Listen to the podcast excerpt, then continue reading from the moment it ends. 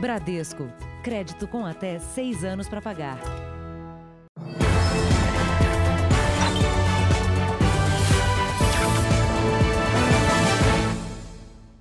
Olá, boa noite. Boa noite. O Jornal da Record teve acesso a um vídeo que mostra um jovem agredido por policiais militares em Diadema, na Grande São Paulo. Para imobilizar e algemar o rapaz, os policiais aplicaram um golpe conhecido como mata-leão, proibido em abordagens no estado desde julho.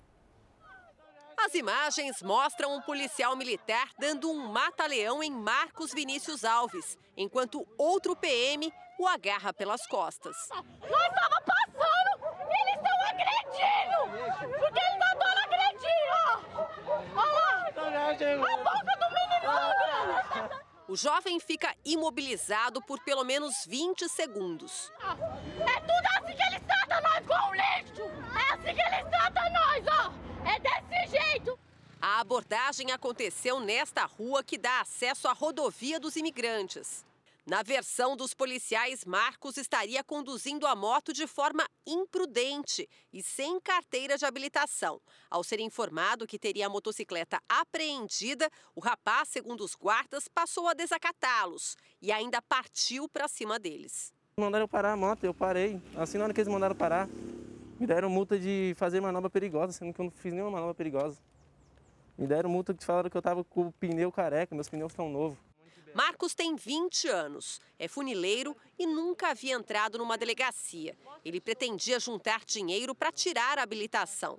No feriado, quis levar a namorada para casa. É ela quem aparece nas imagens tentando defendê-lo. Prenderam ele pelo nariz, tentaram desmanhar ele. Foi aí que eu comecei a gritar socorro, socorro. Ferido na boca e no braço, Marcos precisou de atendimento médico. Depois de prestar depoimento, acabou liberado pela Polícia Civil. Marcos voltou hoje à delegacia, desta vez na condição de vítima. Pretende processar criminalmente os dois policiais militares que o abordaram. E as imagens registradas servirão como prova das agressões. O golpe conhecido como Mata-Leão foi proibido há dois meses durante ações da Polícia Militar Paulista, depois de uma série de denúncias de violência durante as abordagens policiais.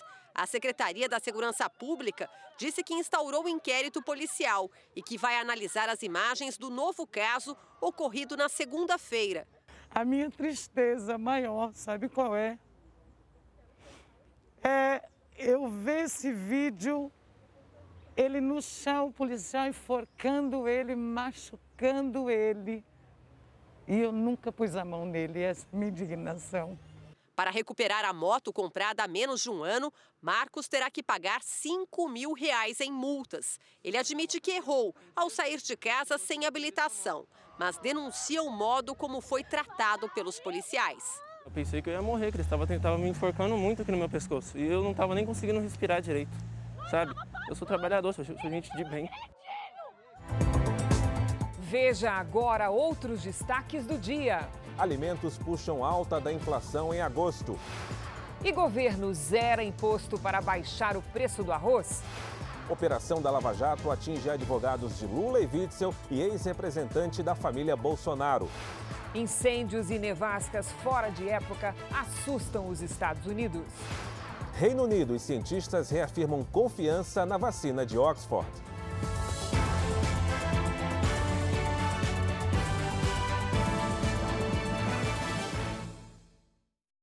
Oferecimento Bradesco. Crédito com até seis anos para pagar.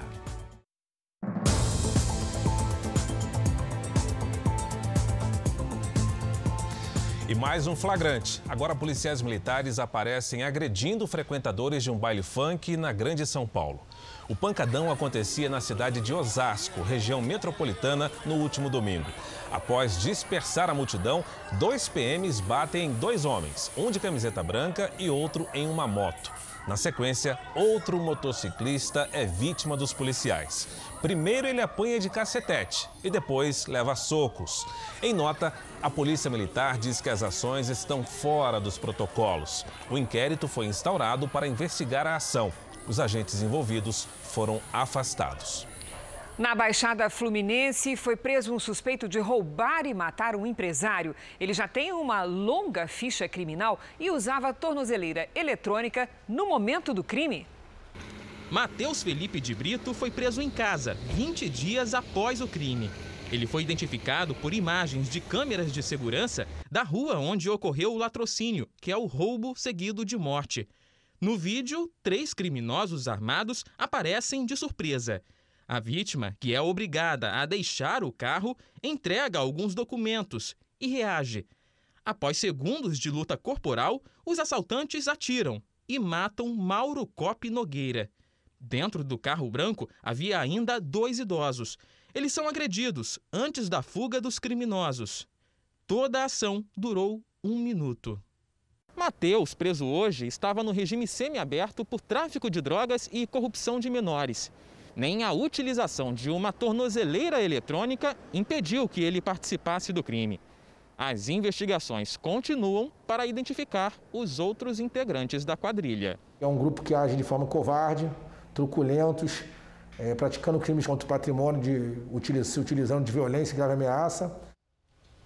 O JR traz agora os números de hoje da pandemia no Brasil. Segundo o Ministério da Saúde, o país tem 4.197.889 casos de Covid-19. São 128.539 mortos. Foram 1.075 registros de mortes nas últimas 24 horas. Também entre ontem e hoje, 56.102 pessoas se recuperaram. No total, já são 3.453.336 pacientes curados e 616.014 seguem em acompanhamento.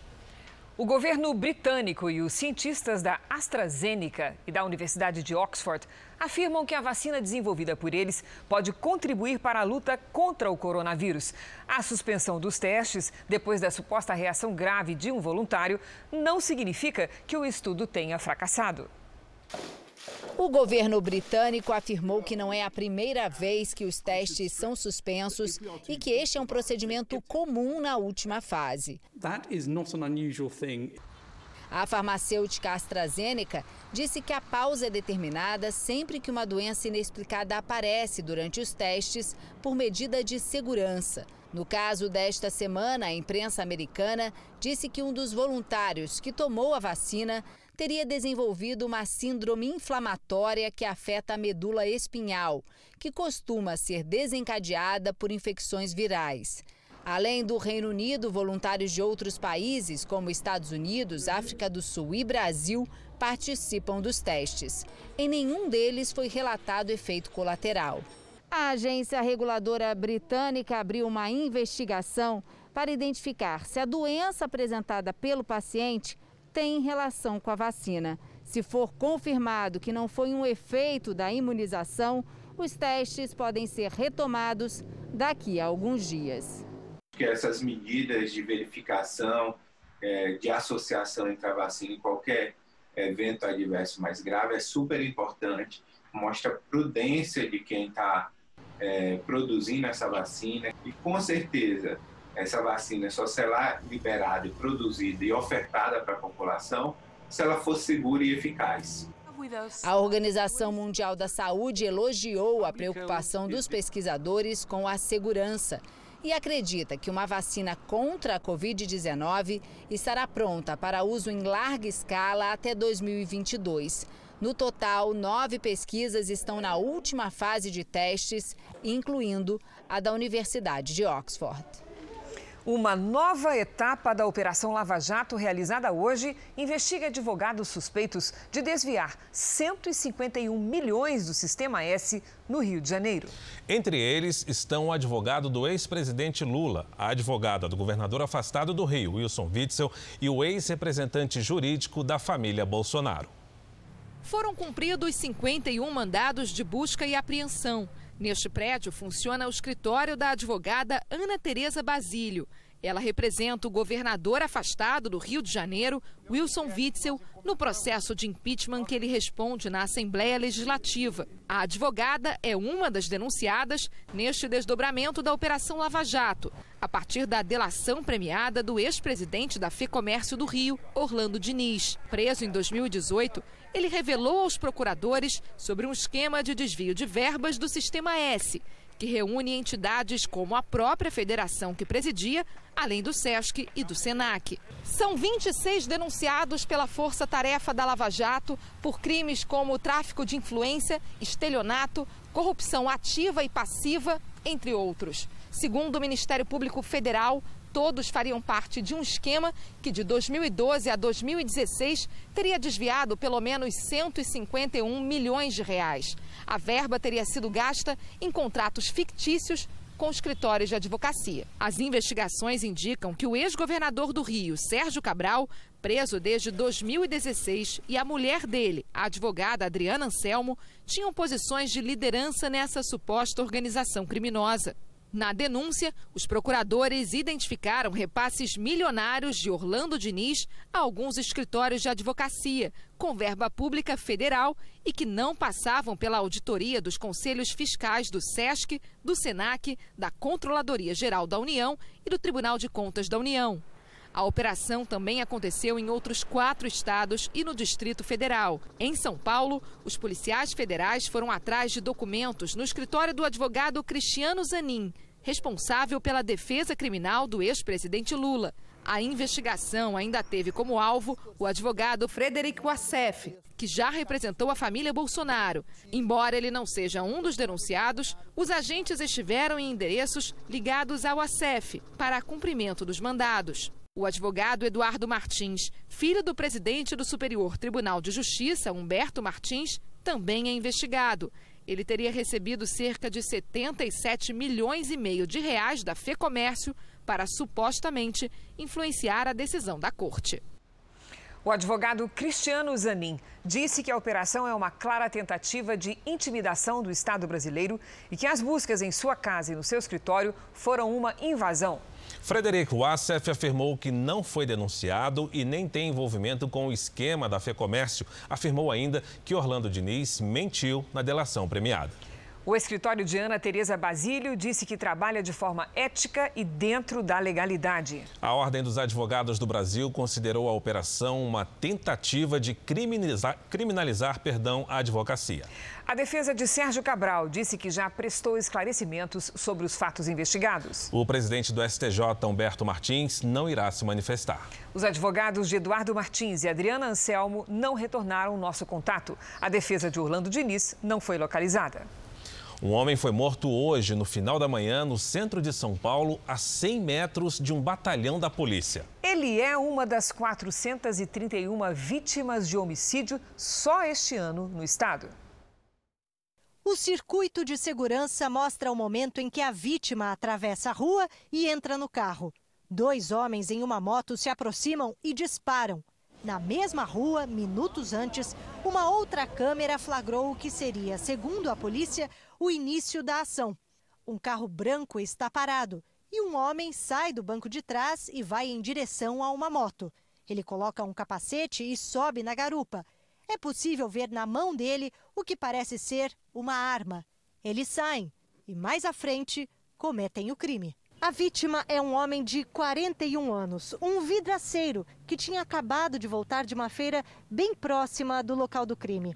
A polícia investiga se foi uma execução ou um latrocínio, roubo seguido de morte. A gente não sabe o que aconteceu, não sabe, não estava sendo ameaçado, a gente não sabe de nada, de nada. O assassinato aconteceu a menos de 100 metros de um batalhão da Polícia Militar.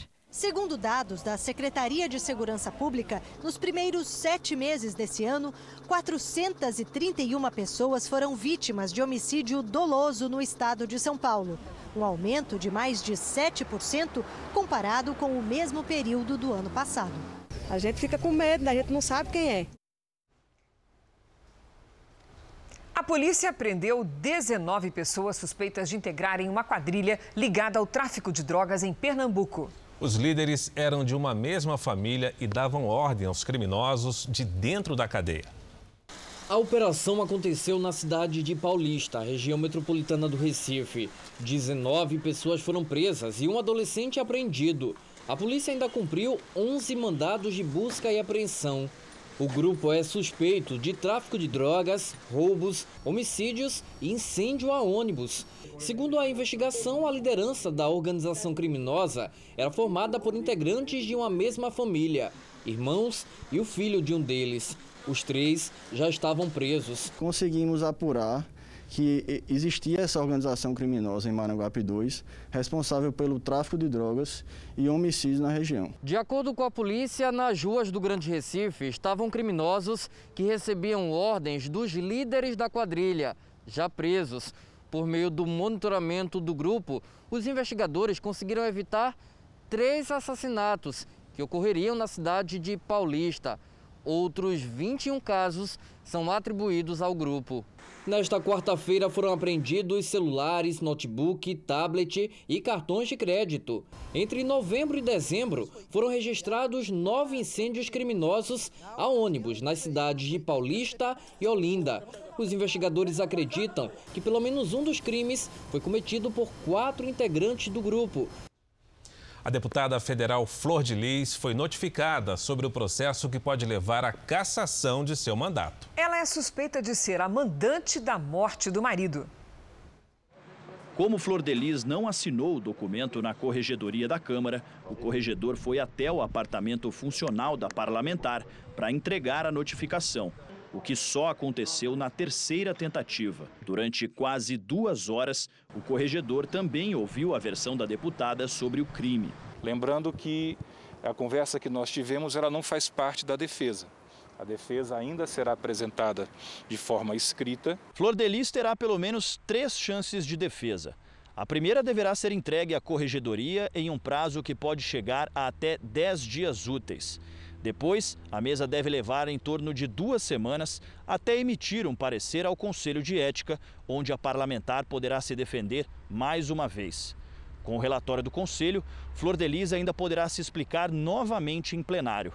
O processo pode resultar na perda do mandato. A deputada diz que, por causa da pandemia, tem trabalhado em casa no Rio de Janeiro. E assim que soube da notificação, veio até Brasília para receber e prestar esclarecimentos. Não tenho nada que temer, eu vou deixar bem, meus advogados bem à vontade, porque o inquérito já, já, já, já saiu de sigilo e eu estou em Brasília para provar realmente que eu sou inocente e essas inverdades vão ser derrubadas, vão serem destruídas e todos saberão que eu, Flor de Lis, deputada federal, sou inocente nesse processo. Famílias expulsas de assentamentos na Bahia por integrantes do movimento Sem Terra vão poder voltar para seus lotes. A garantia foi dada pelo secretário de Assuntos Fundiários do governo e pelas forças de segurança que estão na região. As marcas estão no corpo e na memória. Dona Aparecida está assustada depois que a casa dela, num assentamento no sul da Bahia, foi destruída e queimada. O que eu lembro foi um mar de, de gente maldosa que chegou assim, quebrando tudo, batendo em todo mundo. Ela afirma que foi expulsa do lote por não aceitar o comando do MST. A gente tem que trabalhar para eles. E se a gente não ir, a gente é contra o MST. Valtemir também perdeu os bens no ataque contra a família dele. Uma cena terrível. E aí, de repente, eu soube da história que na madrugada minhas coisas tinham incendiado. Minha casa, minha moto, meu trator, as coisas da mulher, coisa de casa. Não ficou nada. Essas são famílias do campo que agora são obrigadas a morar de favor na cidade. Todas elas são registradas no INCRA e têm direito a um lote no assentamento, mas eles dizem que não podem entrar na terra porque, segundo eles, tudo o que acontece no assentamento é decidido exclusivamente pelos militantes. Por causa da tensão que só aumenta, mais de 100 homens da Força Nacional e da elite da Polícia Federal foram deslocados para a região. Há assentamentos que ainda não foram controlados. Hoje, o secretário de Assuntos Fundiários do governo federal, Naban Garcia, visitou os assentados expulsos pelo MST e garantiu que eles poderão voltar para o espaço de terra. O INCRA já iniciou os trabalhos aqui no sul da Bahia para identificar todos os lotes, todas as famílias, verificar dentro da lei se eles são beneficiários da entrega do título de propriedade e aquele que tiver corretamente agindo vai receber seu título de propriedade. O Jornal da Record tentou falar com o MST, mas não teve retorno. Veja a seguir: preço dos alimentos dispara e governo retira a tarifa de importação do arroz. E também, veículo que levava pacientes para a hemodiálise quebra e doentes empurram carro na estrada.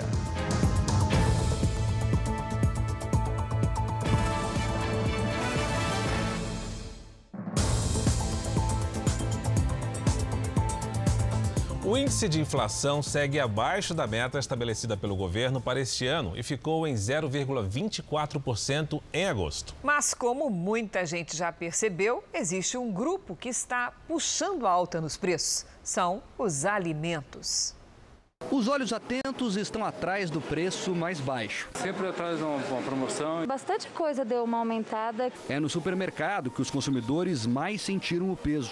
Segundo o Índice Nacional de Preços ao Consumidor Amplo, que o IBGE divulgou hoje, os alimentos puxaram a inflação, com uma contribuição de 0,78%. E a conta ficou mais salgada, justamente em um item essencial na mesa dos brasileiros. O arroz quase dobrou. O arroz, ele, o que eu comprava, ele quase dobrou de preço. No acumulado do ano, a inflação é de 0,70%, ainda bem abaixo do piso da meta estabelecido para este ano. Segundo os especialistas, entre as razões para alimentos mais caros estão a alta do dólar e o aumento das exportações. O IBGE também destaca que o auxílio emergencial do governo pode ter contribuído para os preços ficarem mais caros. A alta no arroz já acumula quase 20% no ano. O feijão, dependendo do tipo e da região, já tem inflação acima de 30%. Frutas e verduras, óleo de soja e carnes também ficaram mais caros. E se o preço sobe, o consumidor já encontrou um jeito para não ficar no vermelho. Tem levado menos e procurado as marcas mais em conta. Comprar nos dias que está em oferta. A carne, por exemplo, eu estou diminuindo, eu estou usando mais grãos. O governo tomou medidas contra o aumento nos alimentos. O imposto de importação do arroz foi zerado para reduzir o preço do produto nos supermercados. A dimensão do problema foi reforçada na agenda do presidente Bolsonaro. Foram quatro reuniões pela manhã e à tarde com o ministro da Economia, Paulo Guedes. Em uma delas, participou também o presidente da Associação Brasileira de Supermercados. Ontem, o presidente cobrou dos empresários do varejo redução no preço de produtos da cesta básica. Nós explicamos para o presidente que nós já estamos fazendo isso. Né? A gente sempre fez em, em no, nos produtos essenciais, na cesta básica, justamente porque o setor é muito competitivo. A gente nunca consegue repassar o preço desses produtos na plenitude Hoje, a Câmara de Comércio Exterior, a CAMEX, tomou a primeira medida prática em relação ao preço do arroz. Decidiu zerar a taxa de importação do produto até o fim do ano. A expectativa é de que sejam compradas 400 mil toneladas lá fora para tentar aumentar a competitividade no mercado interno e, com isso, tentar conseguir uma possível queda nos preços. Outra medida tomada pelo Ministério da Justiça foi notificar a Associação de Supermercados e Cooperativas Agrícolas para que expliquem a alta dos preços.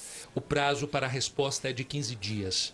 O secretário de Política Econômica do Ministério da Economia afirmou que esta alta nos preços é uma situação transitória. Ela decorre, sobretudo, das transferências de recursos para parcelas mais pobres da população no esforço que o governo fez para combater os efeitos da crise do coronavírus. Com famílias pobres demandando mais alimentos, o preço de alguns alimentos aumentou. O presidente Bolsonaro participou também da cerimônia de despedida do ministro Dias Toffoli da presidência do Supremo Tribunal Federal. Luiz Fux assume o cargo amanhã. Ainda pela manhã, Dias Toffoli foi homenageado numa sessão solene conjunta da Câmara e do Senado. O diálogo constante foi uma marca registrada desta presidência, que sustentou com o legislativo e com o executivo e contribuiu para a reafirmação de direitos e garantias fundamentais Toffoli agradeceu ao Columbre e o presidente da Câmara, Rodrigo Maia, pelo que chamou de parceria em momentos importantes. À tarde, Toffoli participou como presidente da última sessão de julgamentos no Supremo. Num gesto de apoio, recebeu a visita do presidente Jair Bolsonaro, a quem convidou para compor a mesa de honra do tribunal. Eu quero confessar que estou emocionado em ocupar um lugar de destaque à direita do presidente do Supremo Tribunal Federal. Nesse recinto, que é um verdadeiro santuário para a justiça brasileira. Cheguei aqui pelo voto, os senhores chegaram por indicação de um presidente da República e eu peço a Deus que me ilumine quando a oportunidade se fizer presente, pela idade, de indicar alguém que possa realmente cooperar com esta casa, com as suas responsabilidades. A sessão foi marcada por homenagens dos ministros do STF à gestão de Toffoli. O presidente foi reconhecido por ter pautado temas polêmicos, entre eles o inquérito das fake news. Os colegas também reconheceram a busca por modernidade nos julgamentos durante a gestão de Toffoli. Periodicamente deve, devemos sentar-nos à mesa e dialogar. Papel que se exerce com independência independência dentro das regras do jogo democrático. Não devemos temer o diálogo, e sim a ausência dele. O ministro Luiz Fux será empossado como próximo presidente do STF amanhã. O ex-presidente da Câmara dos Deputados, Eduardo Cunha, foi condenado a 15 anos e 11 meses de prisão por corrupção passiva e lavagem de dinheiro. Cunha teria recebido um milhão e meio em propina em contratos de fornecimento de dois navios sonda. Cabe recurso à condenação. Agora, quem praticar maus tratos contra cães e gatos pode pegar até cinco anos de cadeia. O aumento na pena para esse tipo de crime foi aprovado agora há pouco no Senado. E nós vamos a Brasília com o repórter Yuri Ascar. Yuri, boa noite. Boa noite, Fara. Boa noite a todos. O projeto que agora vai à sanção presidencial estabelece pena de 2 a 5 anos de prisão para quem for condenado por maus tratos a cães e gatos, além de multa e proibição dos agressores de terem a guarda de animais. A lei atual prevê no máximo um ano de reclusão, que acaba em penas alternativas. Mais cedo, os senadores também aprovaram a ampliação do prazo para que municípios e estados usem os recursos da União no combate à pandemia até dezembro do ano que vem. Esse projeto segue agora para a Câmara e os deputados aprovaram hoje crédito de 10 bilhões de reais para ações contra a Covid-19. O texto segue para o Senado. De Brasília, Yuri Ascar. Obrigado, Yuri. Veja a seguir: neve em pleno verão nos Estados Unidos. E também exclusivo os negócios milionários do brasileiro que chefiava da cadeia o tráfico no Paraguai.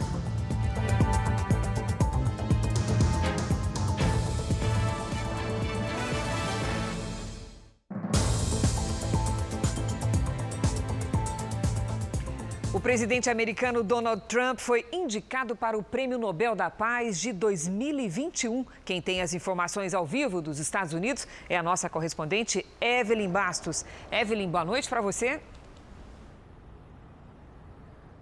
Oi, Cris. Boa noite para você, para o Fara para todo mundo que nos assiste. Olha, Trump foi sugerido por ter intermediado aquele acordo de paz histórico entre Israel e os Emirados Árabes Unidos. Esse acordo vai ser assinado entre os dois países durante uma cerimônia organizada por Trump na próxima terça-feira. O presidente foi nomeado para o prêmio por um parlamentar norueguês e agradeceu o apoio dos eleitores que comemoraram a indicação. Enquanto isso, seguem os esforços do governo para um plano de paz no Oriente Médio. Nas próximas semanas, o país irá retirar mais de um terço de suas tropas do Iraque. Eu volto com vocês, Cris e Fara. Obrigada, Evelyn. O vice-presidente do Afeganistão escapou com pequenos ferimentos de um ataque à bomba na capital Cabul. No local da explosão, carros destruídos, janelas estilhaçadas e lojas em chamas. O alvo do atentado era o vice-presidente Amrullah Saleh, que escapou com leves queimaduras no rosto e nas mãos. Vários guarda-costas ficaram gravemente feridos. O vice-presidente é um forte crítico do Talibã e sobreviveu a outras tentativas de assassinato. Mas desta vez o grupo nega a autoria do atentado. Em fevereiro desse ano, o Talibã assinou um acordo de paz com os Estados Unidos para terminar 19 anos de conflito. Eles se comprometeram a não lançar ataques em áreas urbanas, como o de hoje em Cabul. Autoridades ainda não sabem quem é o responsável pelo ataque. O vice-presidente prometeu continuar seu trabalho político. Os Estados Unidos registram extremos no clima. Diferentes partes do país enfrentam temporais, nevascas, incêndios florestais e até previsão de furacões. Ainda é verão nos Estados Unidos. Dá para acreditar? Pois é, no norte do país, cidades inteiras estão assim, tomadas pela neve.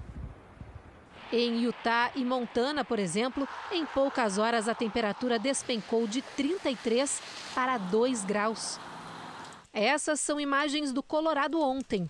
O estado vivia uma forte onda de calor e diversos condados foram esvaziados pela ameaça dos incêndios. Mas a nevasca incomum chegou trazendo alívio para todos, como conta este bombeiro. Já no oeste do país, a situação continua preocupante. Na Califórnia, são mais de 22 focos de incêndio. O céu de São Francisco foi tomado pelo tom vermelho. E no estado de Washington, o fogo já consumiu mais de 80% de muitas cidades. Pelo menos seis estados estão na bandeira vermelha para os incêndios florestais e 38 milhões de pessoas estão em alerta. O clima quente, seco e com ventos fortes não traz uma previsão otimista para os próximos dias. A preocupação com os fenômenos climáticos muda conforme a região do país. Aqui na Flórida e em vários estados do sul, o alerta é para tempestades, enchentes e furacões Setembro é considerado o pico da temporada de tempestades no Atlântico e, neste momento, quatro estão se formando ao mesmo tempo. Um novo ciclone extratropical provoca chuva forte entre os litorais gaúcho e catarinense neste momento. Lidiane, a palavra ciclone já assusta. O que mais que esse fenômeno vai causar? Vamos lá, Cris. Boa noite para você, para o Fara, para todo mundo que nos acompanha. Assusta mesmo, viu? Mas um ciclone extratropical é algo mais comum do que parece. É uma frente fria bem intensa, que vai provocar chuva pesada a partir das próximas horas entre o norte gaúcho e Santa Catarina, com risco de granizo, deslizamentos e ventanias com mais de 60 quilômetros por hora. Puxa vida, e até quando vão esses temporais?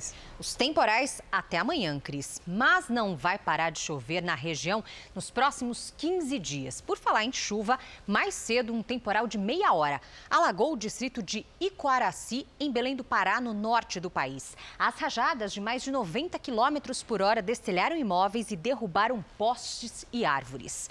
A quinta-feira será de tempo firme e frio na fronteira com o Uruguai.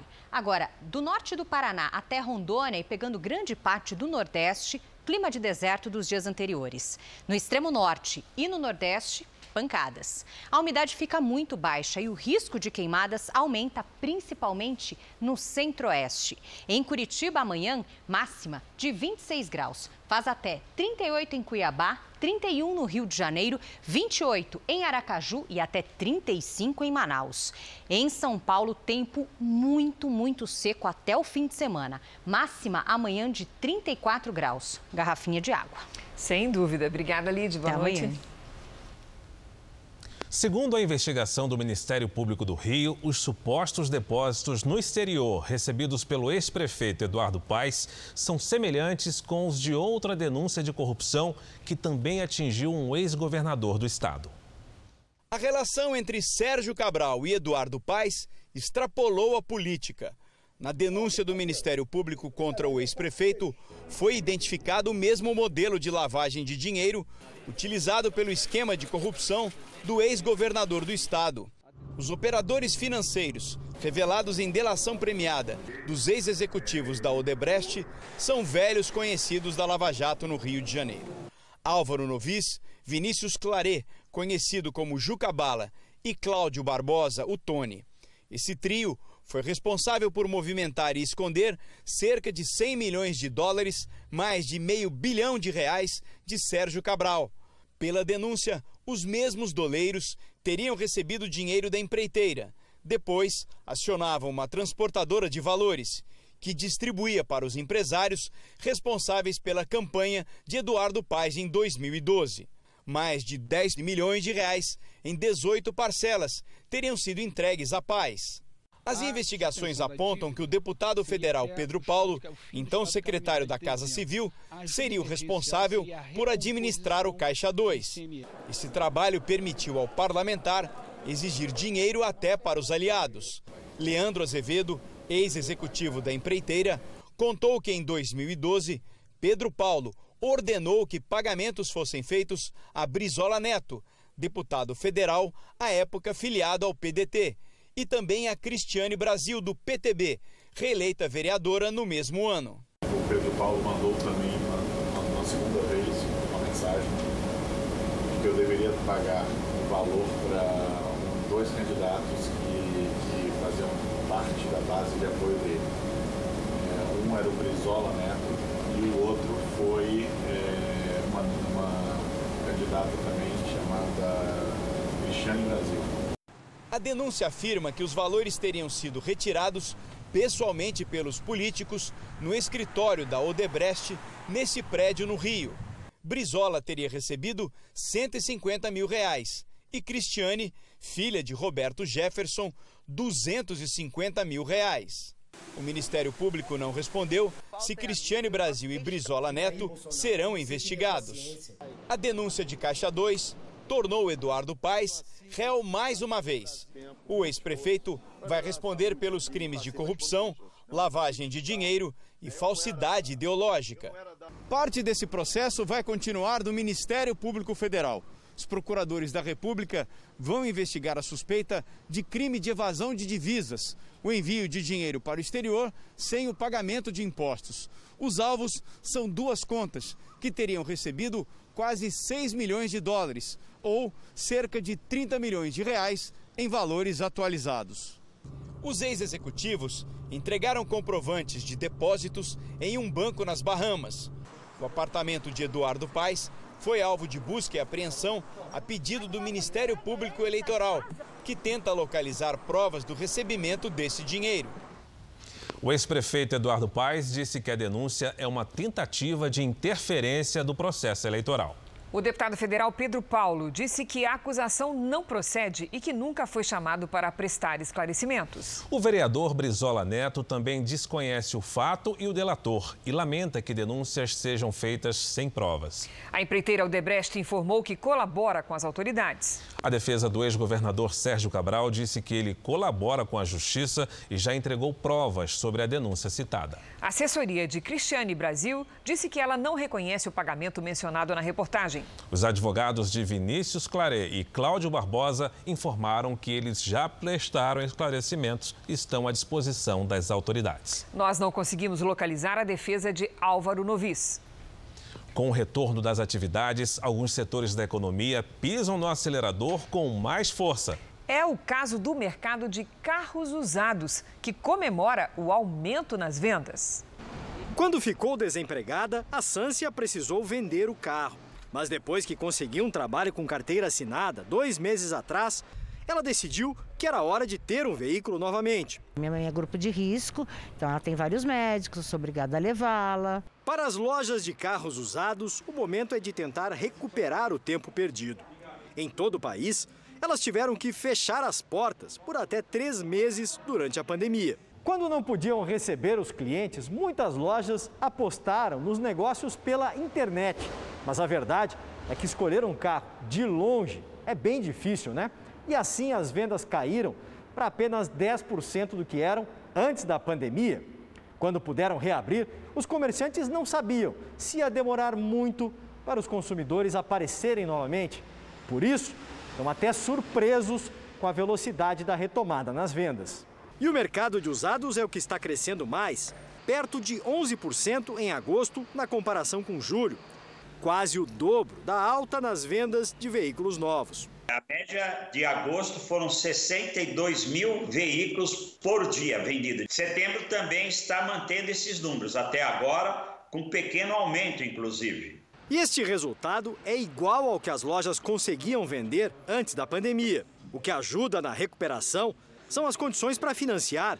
No mercado de carros, 70% dos negócios dependem de crédito. Foi mantida a taxa que era no começo do ano, janeiro e fevereiro está mantendo. A Sância só conseguiu comprar porque pegou um empréstimo consignado para fechar o negócio. Posso viajar, posso visitar alguém, que eu sei que não é a época de visitar ninguém, mas a gente tem essa liberdade futuramente, se Deus quiser. O Brasil tem 130 mil pacientes renais, Fara, e além de sofrer com o tratamento, muitos doentes precisam viajar horas para chegar aos centros de hemodiálise. Um flagrante feito no Pará dá a dimensão deste problema. O vídeo foi feito por uma passageira. Ela e outras oito pessoas tiveram de descer para empurrar a van, a maioria idosos. Uma criança também quis ajudar. O veículo é alugado pela Secretaria Municipal de Saúde do município de Quatipuru, no interior do estado. É para transporte de pessoas que fazem o tratamento fora de domicílio. O secretário de saúde da cidade disse que essa é uma van substituta, porque o carro oficial da secretaria também está quebrado. Quanto sofrimento, hein? O ex-médico Roger Abdelmaci, condenado a mais de 173 anos de prisão, foi transferido agora à noite para um hospital penitenciário de São Paulo. Roger Abdelmaci estava na penitenciária de Tremembé há 10 dias. A decisão da transferência do médico para um hospital penitenciário atende a um pedido da defesa de Roger Abdelmaci, feito na última quinta-feira. Na liminar, Lewandowski determinou a imediata transferência do paciente para o hospital. O ministro levou em conta a condição de saúde do condenado com base em relatório médico. Abdel Maci foi acusado por 48 estupros contra 37 mulheres e condenado a 173 anos de prisão.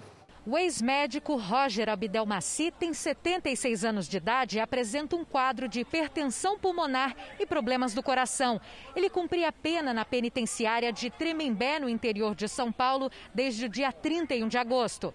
Não é a primeira vez que Abdelmaci recebe um benefício para sair da prisão.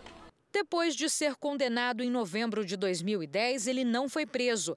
A defesa do ex-médico conseguiu um habeas corpus no Superior Tribunal de Justiça, garantindo a liberdade dele. No ano seguinte, o STJ revogou o pedido, mas Abdel Maci não se apresentou à justiça e foi considerado foragido. Em 2014, foi encontrado e preso no Paraguai pela Polícia Federal e levado à penitenciária de Tremembé. Três anos depois, o ministro do STF, Ricardo Lewandowski, concedeu pela primeira vez o direito de prisão domiciliar ao ex-médico. Mas em agosto de 2019, a justiça suspendeu a prisão por suspeita de fraude no laudo médico e, mais uma vez, voltou à penitenciária. Em 19 de abril deste ano, Abdel Maci ganhou pela segunda vez o direito de ficar em prisão domiciliar por pertencer ao grupo de risco para o coronavírus. E no dia 28 de agosto, o Tribunal de Justiça de São Paulo revogou a decisão e Roger Abdel Maci voltou à penitenciária no interior do estado. Novas imagens e revelações exclusivas reforçam o poder de um fornecedor de drogas brasileiro. O traficante, conhecido como Minotauro, contava com um grupo de pilotos de helicóptero treinados para o transporte de drogas. Nas imagens da Secretaria Nacional Antidrogas do Paraguai, o momento em que policiais invadem o reduto do traficante brasileiro Sérgio de Arruda Quintiliano Neto, o Minotauro. Na fazenda que fica em Pedro Juan Cabaleiro, no país vizinho, um homem foi detido. A polícia apreendeu 635 quilos de drogas e muitas armas. Minotauro, mesmo preso, comandaria o chamado Coração do Narcotráfico na América do Sul, eixo formado pelas cidades de Pedro Juan Cabaleiro, no Paraguai, e Ponta Porã, Mato Grosso do Sul. Segundo a Polícia Federal Brasileira, era daqui, desta fazenda no Paraguai, que traficantes transportavam geralmente por helicóptero toneladas de cocaína. As aeronaves pousavam no interior do estado de São Paulo, em meio a canaviais. Pessoas disfarçadas de cortadores de cana faziam rapidamente o desembarque da droga e colocavam os pacotes em carros. De lá, os comboios seguiam até os portos do Rio Grande do Norte e de Pernambuco, para então seguir para a Europa. Uma rota organizada que movimenta uma quantidade gigantesca de drogas. Essa era a organização que, da qual é, é, integrava alguns pilotos dele. Minotauro conseguia transportar dessa forma aqui para São Paulo mensalmente até 4 toneladas de cocaína pura. Na Europa, os traficantes pagam 35 mil euros o quilo da droga. Pelos cálculos, o grupo criminoso comandado pelo brasileiro faturava 880 milhões de reais por mês. Para isso, Minotauro tinha que contar com pilotos de helicóptero altamente treinados. Na investigação da Polícia Federal de Pernambuco, um nome conhecido chamou a atenção. Alexandre José de Oliveira Júnior. O piloto foi preso em 2013 com 400 quilos de cocaína no Espírito Santo. Ele também participou de um plano de resgate audacioso. A ideia era tirar do presídio Marcos Camacho, o Marcola, chefe de uma das maiores facções criminosas do país. O piloto foi preso há 15 dias na Operação Além Mar. Neste relatório da Polícia Federal, um outro piloto preso, Felipe Ramos, afirmou que foi contratado por Júnior para transportar drogas da fazenda de Minotauro. O Minotauro adquiriu o TP-MAL, o helicóptero TP-MAL, ele adquiriu esse helicóptero em novembro de 2017 e o Alexandre foi, foi designado como piloto dessa aeronave. A aeronave que o delegado da PF diz que era usada por Alexandre é esta aqui.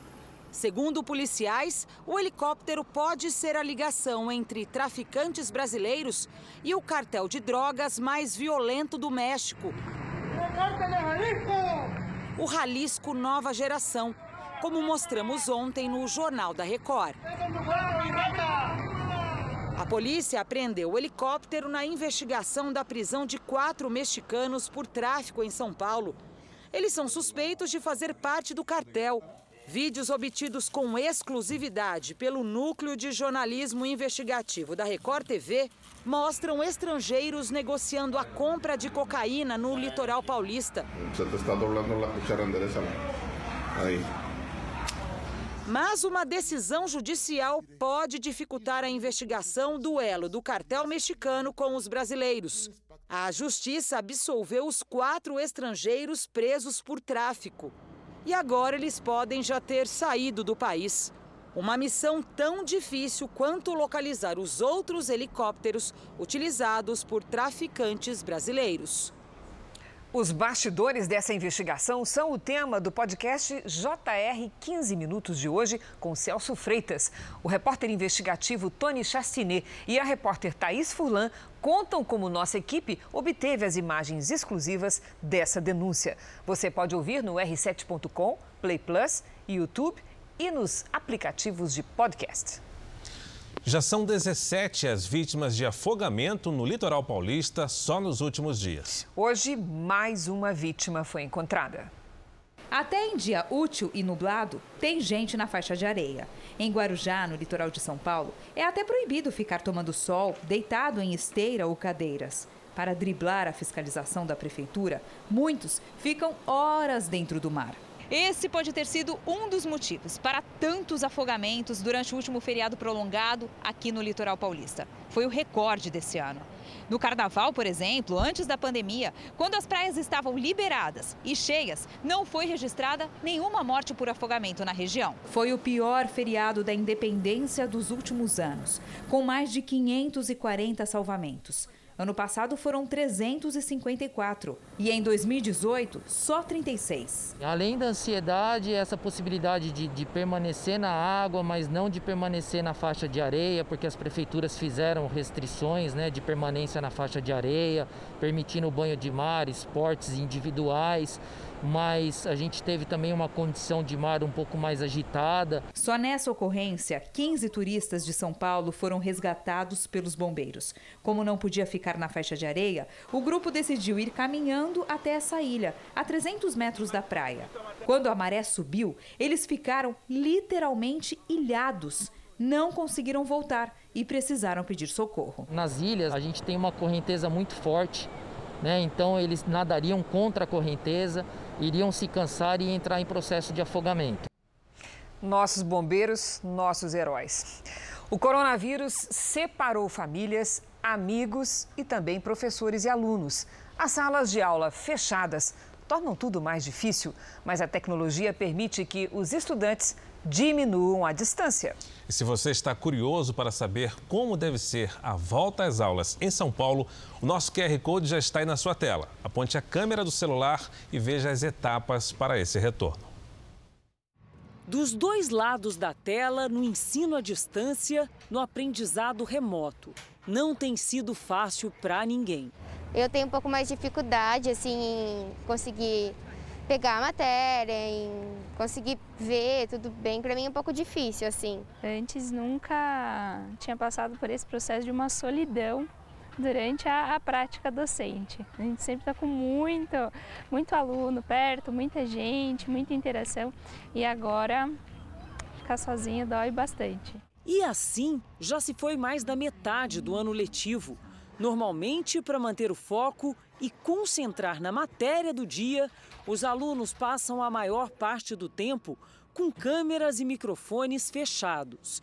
Mas essa estudante do primeiro ano de uma escola particular de Sorocaba, no interior de São Paulo, resolveu mudar o jeito de usar a plataforma e matar um pouco da saudade.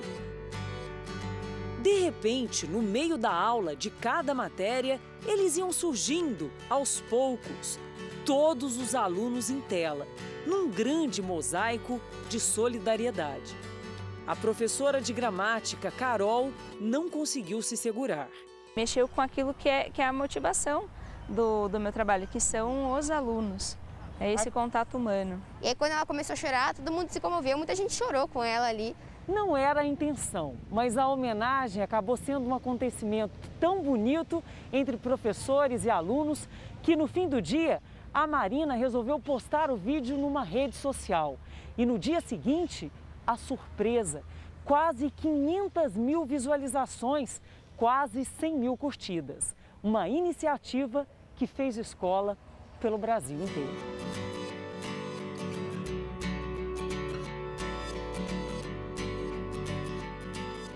Em Sertãozinho, a professora Kátia se dedicou intensamente à criação de conteúdos para manter o interesse dos alunos. Qual o significado da palavra independência? O reconhecimento veio em caravana. De carro, os alunos passaram em frente à casa dela. Eu acho que esse reconhecimento nos faz é, acreditar que é possível tocar as famílias, tocar as crianças, mesmo que a, a distância, que é possível fazer com que a aprendizagem aconteça. Então, assim, uma relação de cumplicidade mesmo, né? Entre professor, alunos e famílias, mais do que nunca neste momento. A Cris, que já foi professora, se emocionou. O Jornal da Record termina aqui. Ainda hoje, às 10h30, tem A Fazenda. E à meia-noite e meia, você assiste a mais Jornal da Record. Fique agora com a novela Apocalipse. A gente se vê amanhã. Até lá. Ótima noite e até amanhã.